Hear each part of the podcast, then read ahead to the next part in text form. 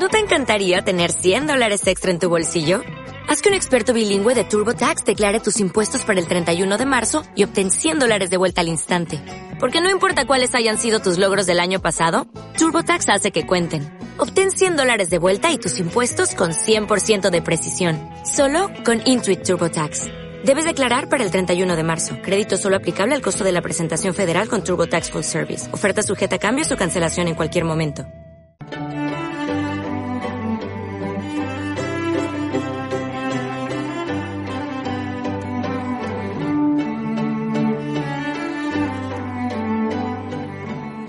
Bienvenidos a Estrategia, al podcast de Global Strategy. Soy Javier Jordán y hoy vamos a hablar sobre opinión pública y servicios de inteligencia. Y para tratar esta cuestión tenemos con nosotros a Antonio Díaz, que es profesor de Ciencia Política en la Universidad de Cádiz. Antonio, muy buenas, bienvenido. Muchas gracias, muchas gracias por la invitación. Todo un placer estar con vosotros.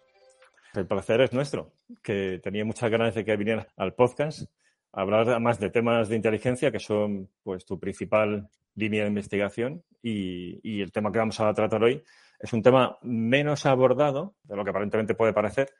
O sea, hay muy pocos trabajos, al menos en español, sobre opinión pública y servicios de inteligencia, y tampoco es un tema que, yo ya he visto mucho en, revistas científicas de, de, inteligencia.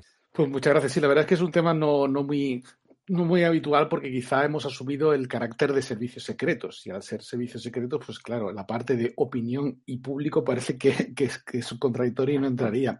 Por tanto, mm, no se ha analizado y sobre todo pues porque la, eh, la comprensión, el análisis de la opinión pública es difícil sobre objetos que, no conocemos, ¿no? que quizás es uno de, los problemas que tienen los servicios de inteligencia. Entonces, claro, eh, podríamos empezar con eso, ¿no? Si se puede realmente tener una opinión de un, de un objeto que no conocemos o incluso que lo llamamos, servicios secretos.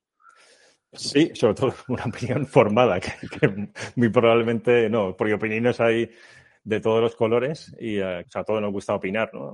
Más allá del conocimiento que tengamos.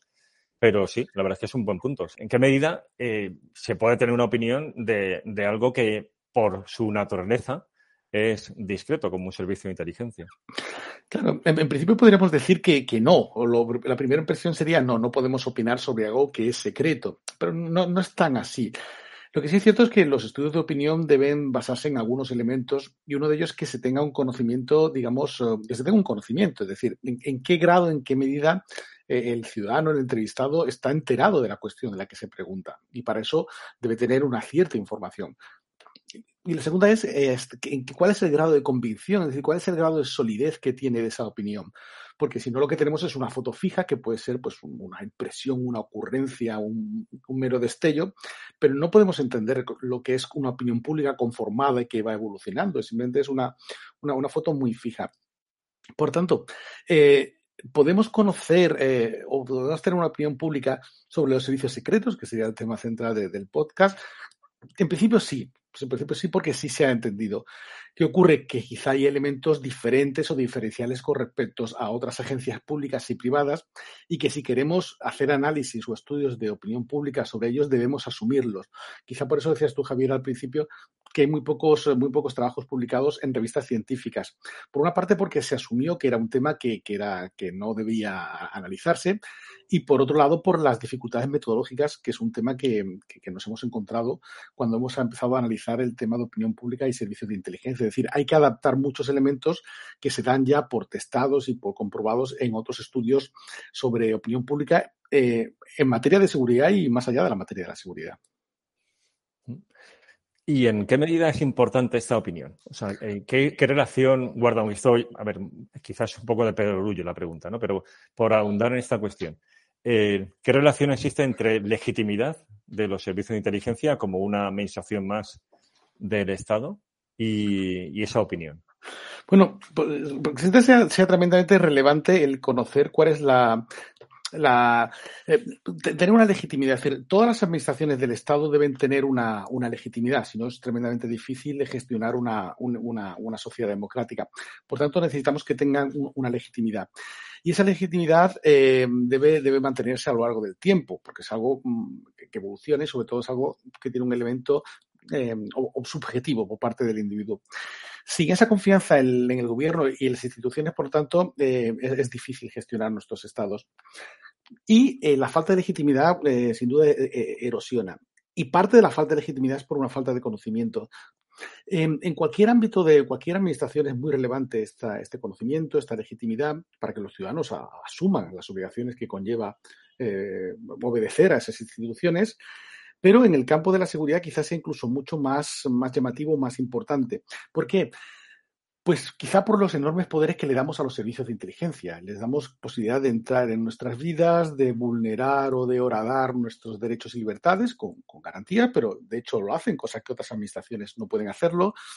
Les damos enormes poderes, les damos fondos reservados y por tanto si cualquier organización o administración debe tener una legitimidad, mucho más en el caso de, estas administraciones que son opacas o podemos decir eh, traslúcidas. Y, aquí hay que diferenciar entre dos, digamos, dos actores de esa legitimidad. Uno serían los ciudadanos y otro serían las élites políticas. Las élites políticas tienen un mayor contacto con este tipo de, agencias de inteligencia, tienen un mayor acceso a información, hablan con sus responsables, a veces reciben informes, e incluso aunque no sean del ámbito de la seguridad, sí son conscientes y son conocedores, aquí el conocimiento es importante, son conocedores de cuál es el producto y la relevancia que tienen las agencias de inteligencia a la hora de garantizar la seguridad. Insisto, aunque tengan visiones muy parciales, un pequeño informe, una conversación con un ministro, son, conscientes del producto que se está haciendo. ¿Cuál es el problema? Eh, el problema se produce con, los ciudadanos, donde los ciudadanos no tienen ese acceso directo, que es más, en la propia agenda ciudadana, ese tipo de, de, objetos de la seguridad nacional no es algo que sea relevante, ¿no? Indicabas tú lo de la aparición en artículos científicos es muy difícil porque para los ciudadanos no los temas de política exterior y los temas de política de seguridad y seguridad nacional no es algo que estén en su agenda. Y por tanto, de nuevo, es más difícil generar un conocimiento y una legitimidad cuando es un objeto distante y no solo que sea distante, es que encima tampoco parece que tenga un gran interés, ¿no? Pero aquí sí me gustaría insistir en esta importancia entre élites y ciudadanos. Es decir, eh, en otro tipo de administraciones los ciudadanos se espera que generen una legitimidad más directa sobre las instituciones. Y en el caso de los servicios de inteligencia, y, quizá en el ámbito de la seguridad nacional, también se espera que esa legitimidad venga a través de lo que las élites les están planteando. Por tanto, esto sí podríamos profundizar en ello, pero, pero es relevante, ¿no? esta, esta, digamos, doble fuente de legitimidad eh, por parte de, de o, hacia los servicios de inteligencia. Hablando en esta cuestión de conocimiento de los servicios de inteligencia, quería hacerte una pregunta que que tiene que ver con tu perfil de investigación, porque eres de las pocas personas en España que ha trabajado de manera continuada sobre servicios de inteligencia. Y entonces, de entrada, un poco también por eh, hacer algo que, solemos eh, hacer cuando invitamos a alguien la primera vez, que es que nos cuente pues un poco su biografía profesional. Si nos puedes contar tu experiencia directa, es decir, cuándo empezaste a trabajar sobre servicio de inteligencia eh, como profesor de ciencia política y cuál ha sido, ha sido tu evolución y los problemas que has encontrado o, más bien, o por el contrario, las facilidades también que, has tenido a lo mejor inesperadas a la hora de investigar sobre servicios. y, si realmente es un, tema tan opaco, eh, luego en la práctica, cuando uno se empeña en obtener información al respecto, ¿cuáles son así un poco los mitos o las experiencias que, directas que tú tienes? Pues muy interesante, eso podría darnos para, casi dos podcasts. mi, mi, primer contacto fue con mi tesis doctoral. De hecho, mi tesis doctoral que publicó después Alianza y que leí en la Universidad de Barcelona era sobre. Y que es un libro de referencia sobre servicio de inteligencia en España, para el que no lo conozca. Luego pondremos un enlace al, libro. Ya, ya tiene unos años, pero sigue siendo un libro de consulta obligada porque es una historia de los servicios en nuestro país. Pues muchas gracias, Javier.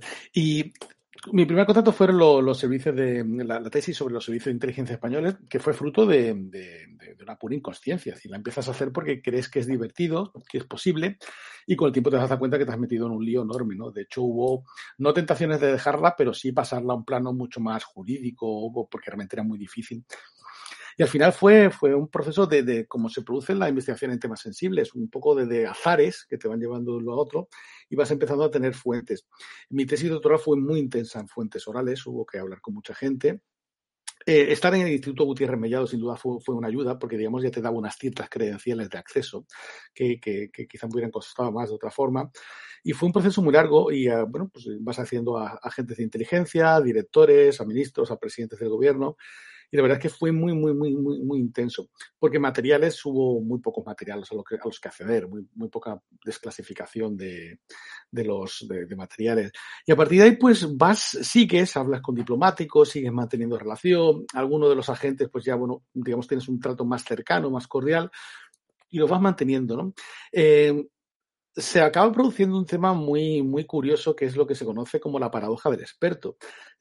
Se supone que yo debo saber cosas que no sé porque nadie me las ha contado, pero claro, después de 22 años en, en el tema, incluso cuando tienes entrevistas o conversaciones tomando café con algún agente de inteligencia o un exministro, dice, bueno, tú debes saber cómo esto, y yo, no, no, nadie me lo ha explicado porque tampoco puedes estar continuamente preguntando, es más, debes esperar que fluye y te cuenten cosas. Entonces, cuando va pasando el tiempo, te encuentras en esa situación donde supuestamente mm, sabes, deberías saber más de lo que sabes, que no es cierto, aunque sepas muchas cosas, ¿no? Y ahí claramente es, es crear una, una, imagen, una reputación de confiabilidad y que realmente eres discreto en las cosas que te van contando y sobre todo que las anécdotas que te cuentan solo te deben servir para construir categorías, no para escribir libros bestsellers, sino para construir categorías. Eh, ¿Es un mito la dificultad del acceso? Sí, mm, en parte. Pero también es cierto que eh, quizá en carreras académicas más antiguas podías dedicarte a eso. ¿Cuál es el inconveniente de la actualidad? Que requiere muchísimo tiempo desarrollar esas fuentes. Es decir, por ejemplo, mm, dedicar para un, un, junior que acabe su tesis doctoral a este tema no es viable. No es viable porque necesita producir una gran cantidad de artículos para conseguir plazas, para conseguir becas y esto es una, una, digamos, es un pequeño lujo que no podemos permitir los que tenemos ya una posición más asentada, pero realmente no es para, o es muy difícil para nuevos eh, investigadores. Y, y, eso sigue un poco, y decías tú lo, lo, de mi libro, y es cierto, claro, nuestra posición como investigadores es algo distinta. Yo creo que de los, el, el libro evidentemente tiene cosas matizables, tiene cosas mejorables, pero recuerdo uno de los grandes piropos que me echó un agente de inteligencia hace ya unos años, cuando leyó mi libro, me dijo, después de leer tu libro entiendo cosas que pasaron en el servicio. Es decir, nosotros tenemos un, conocimiento muy compartimentalizado. Por mucho que, hombre, alguien nos cuente cosas, dice tú, desde fuera, aunque no pudieras tener la misma penetración, desde fuera eras capaz de darle una coherencia a, a dinámicas políticas, institucionales, burocráticas, que nosotros desde nuestro trabajo de día a día no, no éramos capaces de ver, ¿no? Por tanto, es un poco al final eh, la labor del científico social, ¿no? Intentas acceder a fuentes, tener una, una credibilidad, unas credenciales y a partir de ahí generar unas relaciones de, confianza que te permite ir accediendo a fuentes. Por lo tanto, es interesante, es un tema tremendamente apasionante, pero para carreras profesionales que empiezan, la verdad es que eh, tiene un coste muy alto. Para las carreras académicas. Exactamente. Sí, comentabas, eh, comentabas eh, hace unos días que, que, coincidimos, ya fuera de micro, que hay un estudio sobre la continuidad de las carreras investigadoras en esta materia, ¿no? Y que se vio que que había muy poca permanencia, ya no solamente en España, sino en otros países. Sí, era un artículo de Steve Coulthard que iba a publicar en breve, que me envió, y, decía que su análisis desde las revistas de los, desde los años 50 de inteligencia mostraba cómo eh, el 90% de los autores que habían publicado en revistas de inteligencia o seguridad nacional, pero relacionadas con la inteligencia, solo habían publicado uno o dos artículos. Es decir, eh, los investigadores llegan, publican pues quizá una pequeña investigación, un acceso a unos archivos que han tenido y tras uno o dos artículos dejan el campo. Eso hace muy difícil a, acumular o aquilatar un, campo de, investigación, una, disciplina científica, pero es, es como es, no es exclusivo. En ciencias sociales pasa, pasa bastante, pero en el caso de los servicios de inteligencia, que es todavía una, disciplina aún por consolidar y con, y con con disciplinas adyacentes que no se sabe muy bien dónde, dónde estamos en ocasiones, y relaciones internacionales, ciencia política, eh, estudios internacionales, es un problema que sin duda agrava la, potencial consolidación de, de, los estudios de inteligencia. O sea que en el ámbito académico algo hay, o sea, sí que hay producción científica, aunque sea un tanto efímera en cuanto a carreras de, especializadas, pero sí que tenemos revistas científicas sobre inteligencia o artículos sobre esta matemática en otras revistas científicas relacionadas con estudios estratégicos o seguridad internacional. Y volviendo a, la opinión pública más general, si conocemos, si queremos conocer el estado de opinión, ¿tenemos encuestas sobre esta materia? O sea, ¿hay preguntas específicas sobre el servicio de inteligencia en nuestro país o a nivel europeo? Mm. Yo no he encontrado gran cosa. Eh, se, puede decir, yo he encontrado como tres grandes tipos de, estudios. decir, aquellos que conocemos de otras organizaciones, no, ni, de lejos existen. Yo he encontrado tres tipos. Uno de ellos es el, pues son eh, encargados por los propios servicios de inteligencia y de los cuales tenemos conocimiento casi todos por Reino Unido o por Estados Unidos una vez que han sido desclasificados. Hay algunos de la CIA del año 62, 64, pues hablaban de la crisis de los misiles, pero son cuatro o cinco preguntas y muy, muy realmente muy, muy poco, muy poco, muy poco intensas, muy, muy deslavazadas también internamente.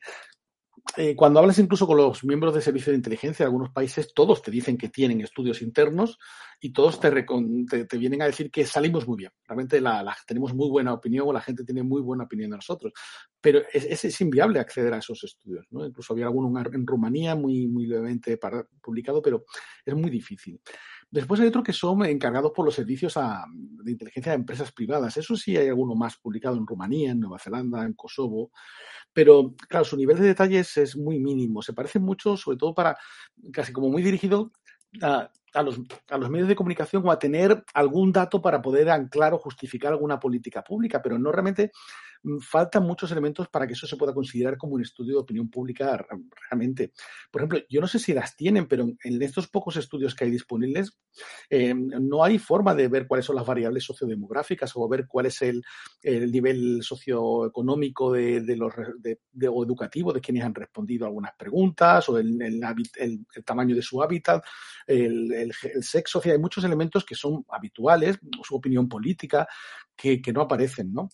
Y después aparecen otro tipo que es casi como pues, dentro de otros estudios genéricos, pues cuando ha habido escándalos o el último de Pegasus, uno, uno busca ahora y algunas revistas, algunas eh, eh, empresas de opinión pues han publicado alguna cosita, pero es casi más, casi para ilustrar noticias de prensa que como para tener un verdadero conocimiento de qué opinan los ciudadanos de los servicios de inteligencia y sobre todo lo que es importante. En estudios de opinión no es solo qué están opinando ahora, sino cómo evoluciona esa opinión pública según qué acontecimientos se van produciendo. Es decir, tener estas fotos fijas son interesantes, pero tampoco mucho más, ¿no? Y ahí, pues bueno, sí, en este tipo de estudios último que te decía, pues sí, hay algunos relacionados pues con, te puedes imaginar, con Snowden, con el 11S, el apoyo al FBI después del 11 de septiembre.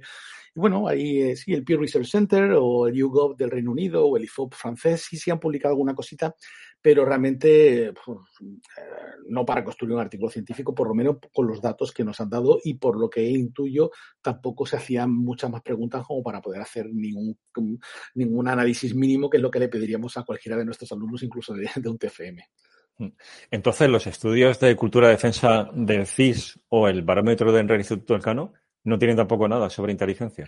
Yo no he encontrado, no he encontrado eh, preguntas. Eh, Puede quizá en algún momento se ha preguntado una, una línea, pero realmente son, son, son casi para obtener una frecuencia concreta. Pero sí, bueno, el 62% en este momento opina esto, pero en España yo lo único que he visto así un poquito más desarrollado y es muy escaso eran los estudios de, Juan Díaz Nicolás. el primero que yo, que yo he encontrado en España es del año 1995 y justo coincide con los escándalos del, del CECID, los escándalos de las escuchas, las personalidades del Estado.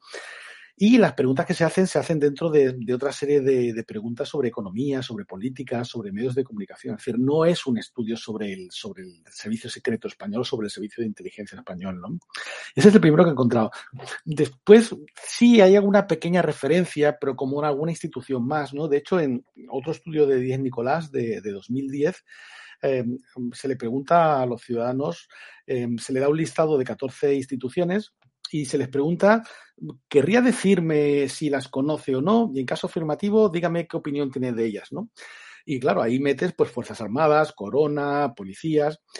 Y en ese concreto, y eso sí lo, lo, lo, apunté, el, un 44% en esta encuesta de 2010, un 44% decían que sí conocían al CNI, pues, ya estamos en la más de 2002, ya, ya el, el fue, fue reemplazado por el Centro Nacional de Inteligencia, Y claro, un 44% decía que sí conocía el CNI, pero un 27%, solo un 27% decía que, lo que, quería conocerlo lo suficiente como para opinar sobre él. Aquí, por tanto, vuelve a aparecer la pregunta que me hacías al principio, ¿no? ¿Cómo se puede opinar sobre algo que no conozco? Es decir, los propios ciudadanos, en lo poquito que sabemos sobre España, son conscientes que una cosa es conocer y otra cosa es tener la información para poder opinar de una manera suficientemente adecuada. Y de lo poco que hay, eh, tanto a nivel español como fuera, eh, ¿podemos eh, establecer algún tipo de estereotipo, de, o sea, de, prejuicios que se repiten?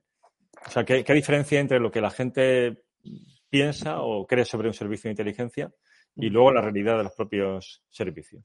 Bueno, eso es muy interesante.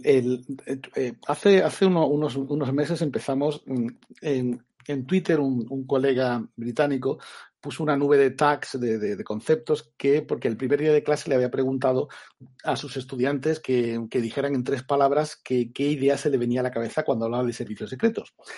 Eh, yo después, dos meses después, en un curso de inteligencia hice lo mismo y un colega francés lo hizo hace poco.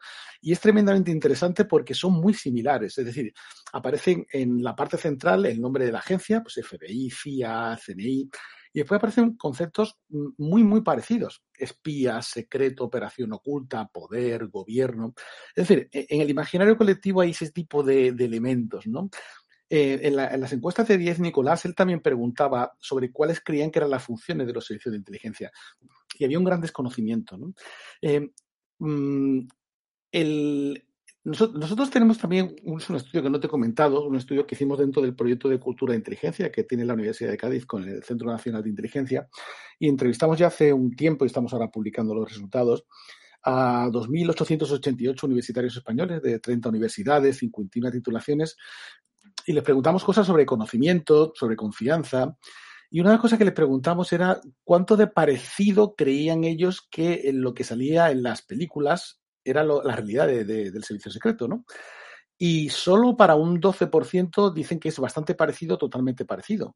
Esto es, para un 78% eh, lo que aparece en la ficción y lo que aparece en los medios es nada parecido o solo algo parecido.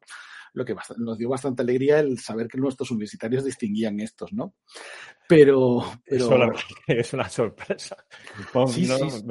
sí, sí, me parece muy interesante porque es lo que estamos comentando. Eh, hay una falta de conocimiento sobre el servicio de inteligencia, incluso, bueno, pues esas lagunas en el ámbito académico, pero que aún así la gente sepa distinguir la realidad de la ficción cuando, cuando se habla de servicio de inteligencia con luego lo que se representa de ellos en, la literatura o en el cine, pues mira, sí, sí.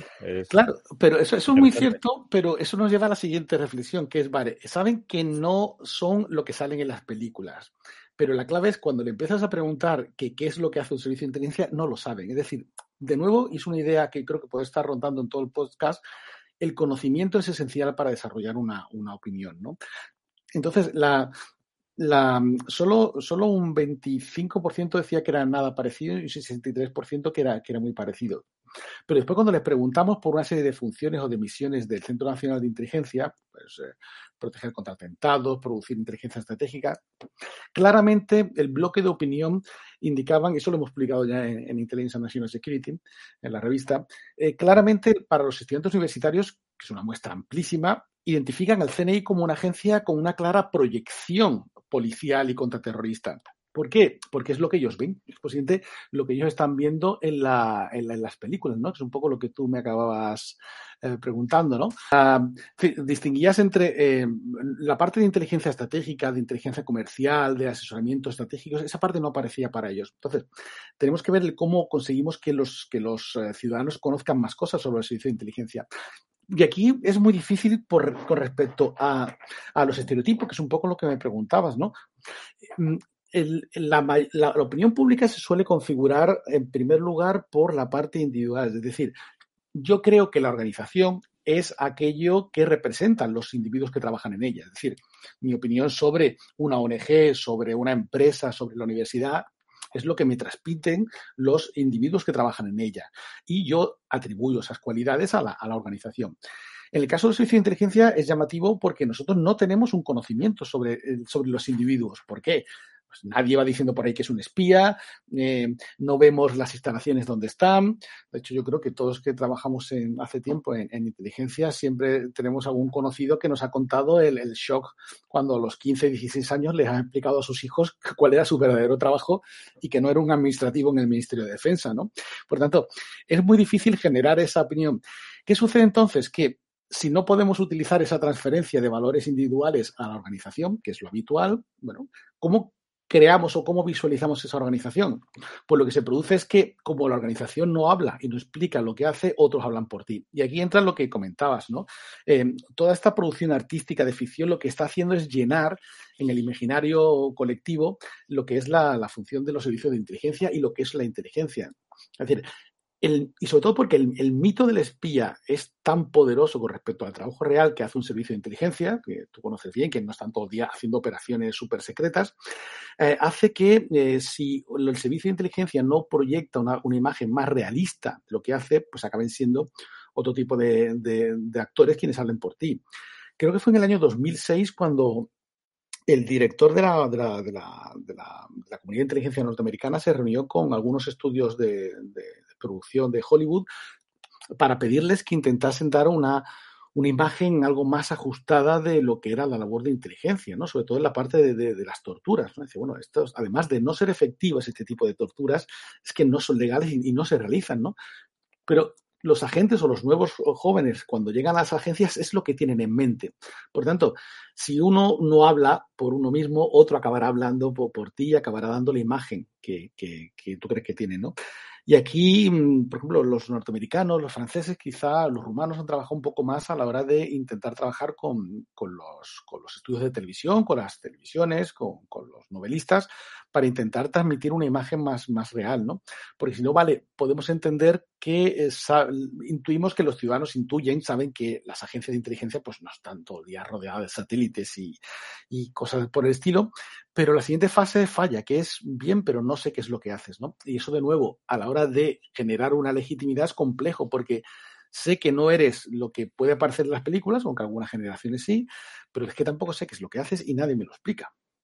Bueno, ahí sale una cosa muy interesante que es la cuestión de las torturas, que es una, pues una imagen negativa, ¿no? Que, que tienen los servicios mm, de algunos países, de países autoritarios y luego de países democráticos, particularmente Estados Unidos, en la época pues Bush, ¿no? La época así más dura de, la lucha contra el terrorismo después del 11S, donde sí que hubo empleo de la tortura y eso luego ha sido reproducido en el cine. Estoy pensando, por ejemplo, en la película Zero Dark Thirty, o sea, La noche más oscura en español, de, de, la búsqueda y muerte de Bin Laden, que las imágenes iniciales son precisamente uno de esos interrogatorios con torturas por parte de la CIA, ¿no? que ahí eh, ¿Hasta qué punto, eh, por ejemplo, no sé si conoces la intrahistoria de esa película, se reflejan también las contradicciones internas de ese, de ese servicio, porque esta es una película que se rueda ya mucho más tarde. Se habla también en la propia película de que, ojo, que la política ha cambiado, hay un nuevo presidente, que lo que antes se veía bien, ahora mm, se va a perseguir dentro de la agencia. Eh, ¿Un poco conoces la intrahistoria de aquella película?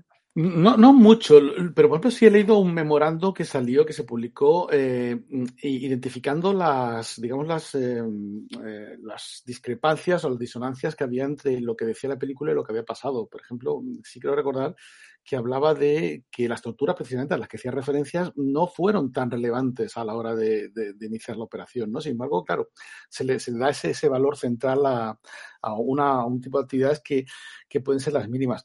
Pero, no, pero pasa, por ejemplo, también en la en, eh, Le Bourgeois de Legend, es una, una, una serie de, de, televisión francesa sobre el servicio secreto francés, eh, donde mm, solo hay operaciones, no hay... Mira que es sobre una agencia de inteligencia y su trabajo diario, pero por ejemplo el ciclo de la inteligencia no aparece para nada. Son todo operaciones y operaciones. Es decir, que incluso intentando hacer o realizar una, una, función mucho más eh, ajustada o mucho más eh, medida de lo que hace un servicio de inteligencia, acabas yendo a los elementos más visuales que tiene, ¿no? Puedes, sí, bueno, es que la fase de ciclo la más interesante es obtención. Y la serie está de oficina de infiltrados. Claro en español, pues es que lo que se dedica a esa gente es a, fundamentalmente obtención de fuentes humanas. Y no parece, no tiene tanta relevancia el papel de los analistas, por ejemplo.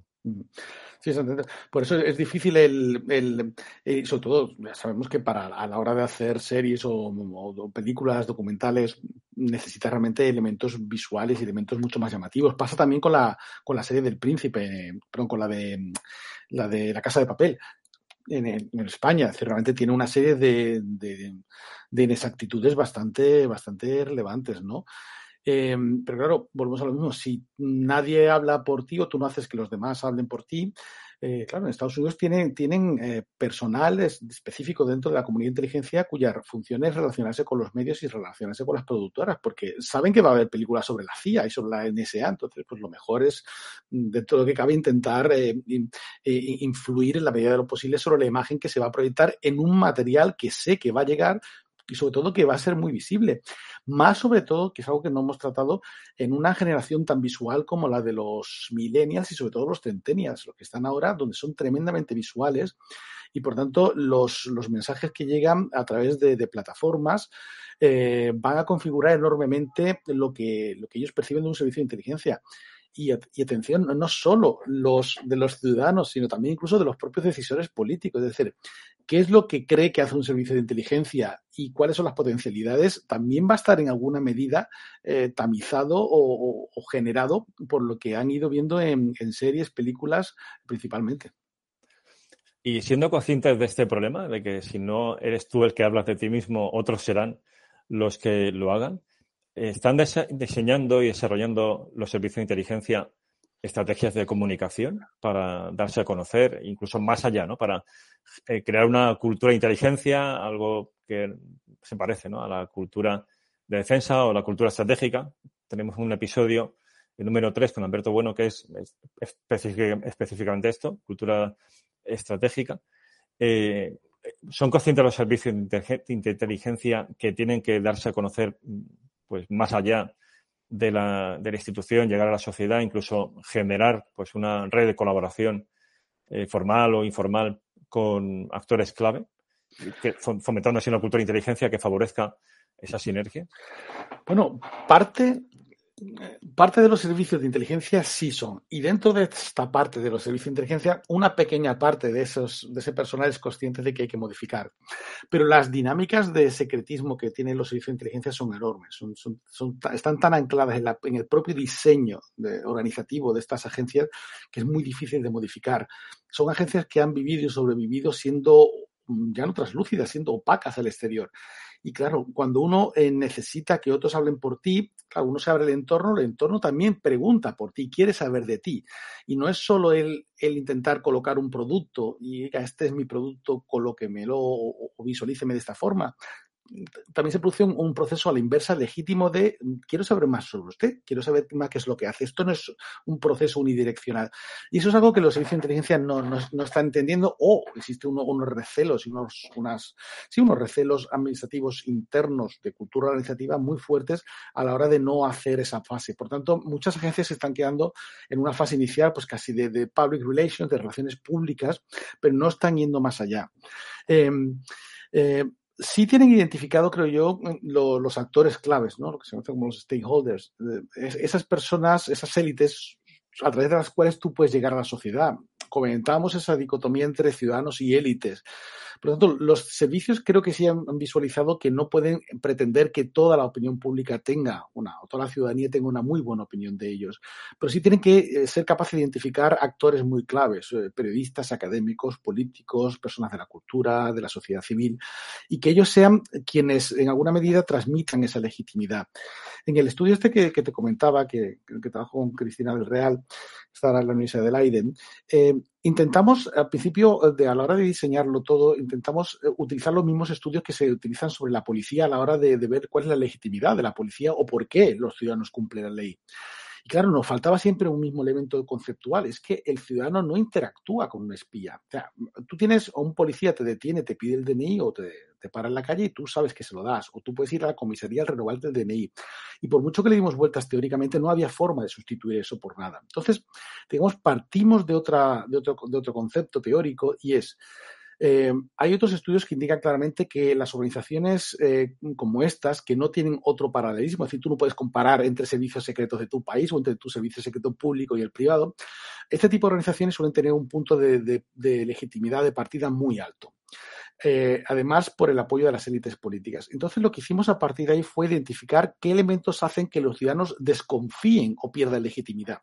No cómo la ganan, sino cómo la pierden, partiendo de esta partida, de este punto alto.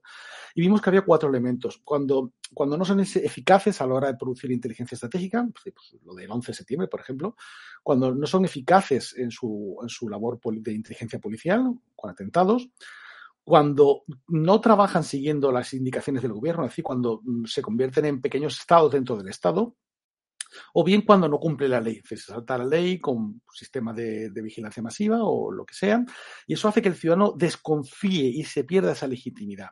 Por lo tanto, hemos intentado buscar esta manera de, eh, interpretar o de intentar medir cuál es el, concepto de servicio de, o digamos, la, la confianza de los servicios de inteligencia a partir de ahí, lo que me preguntabas sobre la, cultura de inteligencia, la cultura de inteligencia debe ser ese proceso de intentar asumir y entender que los ciudadanos son claves para tu trabajo. Claro, y esto es complejo, porque es, de diferentes formas. No solo es que quiero que me quieran, es cualquier organización pública, privada, quieren que sus clientes, que sus ciudadanos les quieran. Es, primero, yo tengo que explicar en alguna medida lo que estoy haciendo pero también necesito de ustedes, es decir, necesito también de los académicos, necesito de la prensa, porque el entorno tiene cosas que me interesan. Con la guerra de Ucrania estamos viendo, por ejemplo, la relevancia de las fuentes abiertas, como hay muchos elementos que un servicio de inteligencia ni tiene, ni va a poder tener, ni posiblemente debería aspirar a tener. Por tanto, la cultura de inteligencia que muchas veces se identificó, incluso quizá en España, en una primera fase, como algo mm, esencialmente de, relaciones públicas, incluso marketing, si me apuras, en una primera fase, debe evolucionar. Y pocos servicios de inteligencia están haciendo eso. Yo creo que España es de lo más avanzado, al menos en claridad conceptual de cómo debe ir avanzando. Pero claro, em, eh, supone una, modificación eh, enorme en una cultura organizativa que de una organización que fue creada para ser eh, no translúcida, sino para ser opaca. En el episodio 33 que, grabamos con José Miguel Palacios sobre el ciclo de inteligencia, eh, salía la relación entre los servicios de inteligencia, que son administración pública, y el gobierno, que es el consumidor principal de la inteligencia. Y, bueno, que es una relación que, está presente en todas las fases del ciclo, destaca fundamentalmente en la fase inicial de dirección y luego en difusión. Pero también en esta cuestión sobre opinión pública, creo que hay algo que decir, ¿no? Y además tenemos un hecho cercano, que es cuando esa relación se, deteriora o, cuando el servicio de inteligencia se, puede convertir en un, chivo expiatorio de, del gobierno. ¿Esto cómo, cómo lo ves? ¿Esto afecta también a la opinión pública sobre los servicios de inteligencia? Sí, sí, sin duda afecta a la opinión pública porque además eh, se produce eh, em, el deterioro es muy rápido, pero la recuperación es, mucho más lenta que con otra organización. Porque, en primer lugar, el servicio de inteligencia no, se defiende. Eh, puede trabajar con algunos actores clave, lo que decíamos de los stakeholders, un poco para intentar superficialmente dar su imagen o su interpretación de los hechos. Pero esencialmente es un organismo que tiene un marketing muy complicado. ¿Por qué? Porque eh, nadie conoce sus éxitos, solo un núcleo muy cercano suele conocer sus éxitos. Uno no, un servicio de inteligencia no publicita cuando, cuando hace bien las cosas o cuando ha tenido éxito en alguna operación internacional o una, negociación internacional. Sin embargo, los fracasos son tremendamente visibles, llamativos y dolorosos. No puedes, por tanto, ir acumulando o aquilatando ese capital con tus éxitos, pero cuando viene el fracaso tampoco puedes explicar el por qué ha fracasado e intentar volver a construir tu, tu imagen. Aquí la clave es, por ejemplo, de nuevo trabajar con los actores clave, con las élites. Los decisores políticos, los altos eh, niveles del Estado sí conocen cuál es el papel de servicio de inteligencia, qué es lo que hacen, y por lo tanto eh, tienen esa capacidad para, para, para asumir sus errores y también para intentar premiarlo, pues incluso con presupuestos, con normativas, intentar que no se haga mucha sangre, ¿no? Pero realmente es, es complicado, porque de cara a la ciudadanía, eh, todos los estereotipos, ese mito del espía que tú, que, ya te daban los medios de comunicación, que intentabas no creerte, porque hombre, no puede ser que la gente vaya por ahí eh, torturando, matando, poniendo eh, micrófonos, pues, pues, de repente sucede algo que encima suele estar explicado parcialmente, por ejemplo, el caso del caso Pegasus, Y entonces todos esos eh, estereotipos o mitos que el ciudadano no quería creerse o que entendía que en un Estado de Derecho no tenían razón de ser, pues parece que cobran fuerza. Y claro, de nuevo vuelvo a aparecer, es tan potente ese mito del espía con respecto a su trabajo real que hace muy difícil el que este tipo de, escándalos, de situaciones, no tengan un impacto en las agencias de inteligencia. ¿no? Eh, es cierto que, quizá en este último caso que, hemos tenido en España sea algo diferente, pero hay otros, por ejemplo, que sí han pasado una factura muy, muy grande a sus servicios de inteligencia. En algunos países, eh, Brasil, eh, Brasil, Colombia, Argentina, los servicios de inteligencia incluso se han tenido que, desmantelar. O sea, el servicio secreto fue desmantelado y creado uno nuevo en un intento de esto ya no hay quien lo salve. Es decir, había quedado tan perjudicada y tan deteriorada su, llama, su imagen que la única forma de intentar volver a construir esa legitimidad de partida era simple y llanamente desmantelando y creando uno nuevo. No se me ocurren ejemplos en otras partes del sector público donde un escándalo, un, un error de funcionamiento, una, una mala praxis se resuelva desmantelándolo y creando uno nuevo, diferente para, para, volver a partir de cero y poner el contador a cero. Por tanto, diferente y complejo. Por eso es importante trabajar con, con, bien con los diputados, con los parlamentarios, con los periodistas, con los académicos, aquellos que generan opinión. Y por lo tanto, si bien hay que ser crítico con los servicios de inteligencia cuando, cuando cometen eh, irregularidades, sí hay que ser algo más, eh, más generosos cuando cometen eh, pues errores que cometemos todos o faltas de, eficacia, por ejemplo, ¿no? porque si no es una organización a la que le cuesta generar su, su imagen pública, pero la que es muy fácil el, desmantelarla y volverla a construir es, es, harto, es harto difícil. Sí, y también eso le protege de, abusos del propio poder, ¿no? que intenta esconder sus errores achacándoselos al servicio de inteligencia. Claro, exactamente.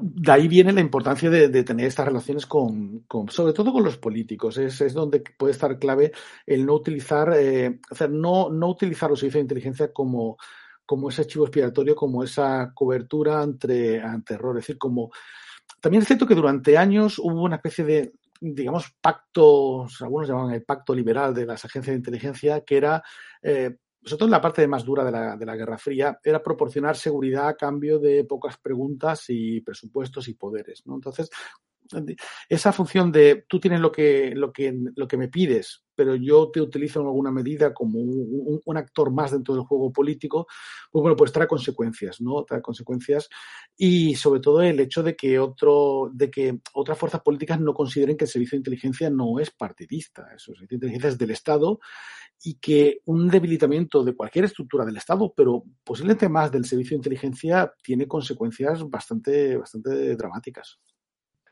Muy bien. Interesantísimo. Han salido un montón de cosas que yo creo que, son poco conocidas.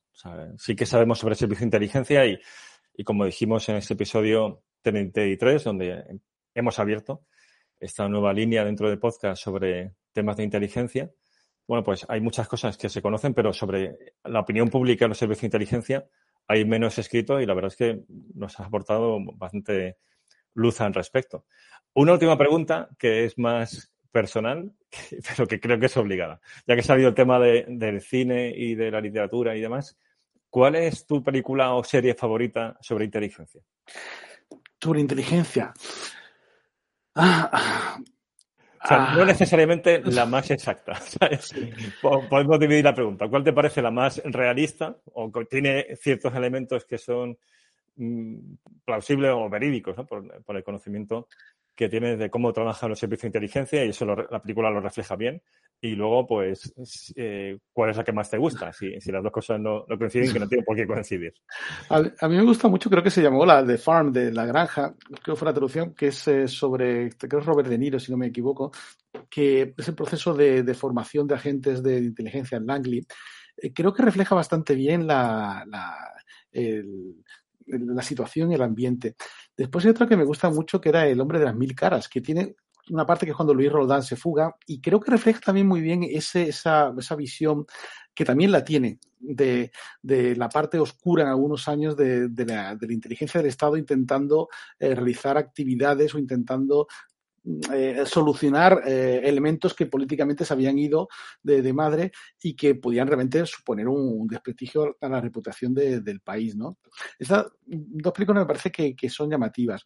Y después hay otras, claro, por ejemplo, House of Cards, no es sobre inteligencia, pero refleja también muy bien ese juego de poder y cómo necesitas a la inteligencia. Y ya usando una última, quizás sería que se llamó Ojos en el Cielo, in the Sky, de, creo que es del año 2016, que, que, es una operación, creo que en Kenia, en Nairobi, sobre un uso de drones y una, una, una operación de, de, de, eliminación de un, de un líder terrorista. Y refleja muy bien todo el problema de los daños colaterales y sobre todo todas las discusiones internas que se producen dentro, de, dentro del gabinete, entre el fiscal, el Estado Mayor, sobre eh, qué parte es la legal, qué parte sería aceptada por la opinión pública, qué puede hacer el servicio, qué, el peso político que, o, la carga política que está dispuesto a aceptar el gobierno. Y ya una última, que evidentemente es un clásico y creo que lo refleja muy bien, sobre todo por la parte humana. Y si tuviera que quedarme con una de las que he dicho, sería la de la vida de, los otros, donde se refleja tremendamente bien toda la evolución interna personal de un agente de, de la inteligencia de la Stasi, de una policía política, aunque iba menos, y refleja perfectamente lo que era esos años, lo que era eh, el uso de, o el papel de, un, de, una agencia de inteligencia, no de un servicio de inteligencia, una agencia de inteligencia no democrática, y cuál era su papel eh, jugando a hacer política y como una herramienta más de una parte del gobierno, de una, facción política dentro del Estado, pero no como una agencia de inteligencia cuya función es proteger lo, los intereses generales de, todos los ciudadanos de, un país.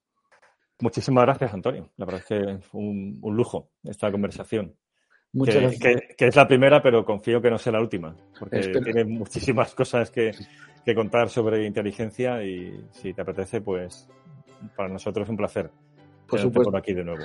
Por supuesto, pero mucho más y, sin duda un, placer el estar en vuestros podcasts que son claramente un, referente aquí en, América Latina y que son de los de esos productos de calidad y hablando de, de la cultura de inteligencia, de la cultura de defensa, de la divulgación, yo creo que esto permite tener un, espacio reposado, serenado de, para hablar de, temas de, que, nos interesan a, bastantes ciudadanos, pero de una forma yo creo más, más, más pausada, ilustrada y que también ayudan a construir una, una ciudadanía más crítica, más informada y en alguna medida pues también una opinión pública que sea capaz de, de saber qué le puede pedir a, a, sus, a sus agencias de seguridad, a sus agencias de inteligencia. Así que para mí un auténtico placer. Fantástico. Un abrazo, Antonio. Otro desde Cádiz.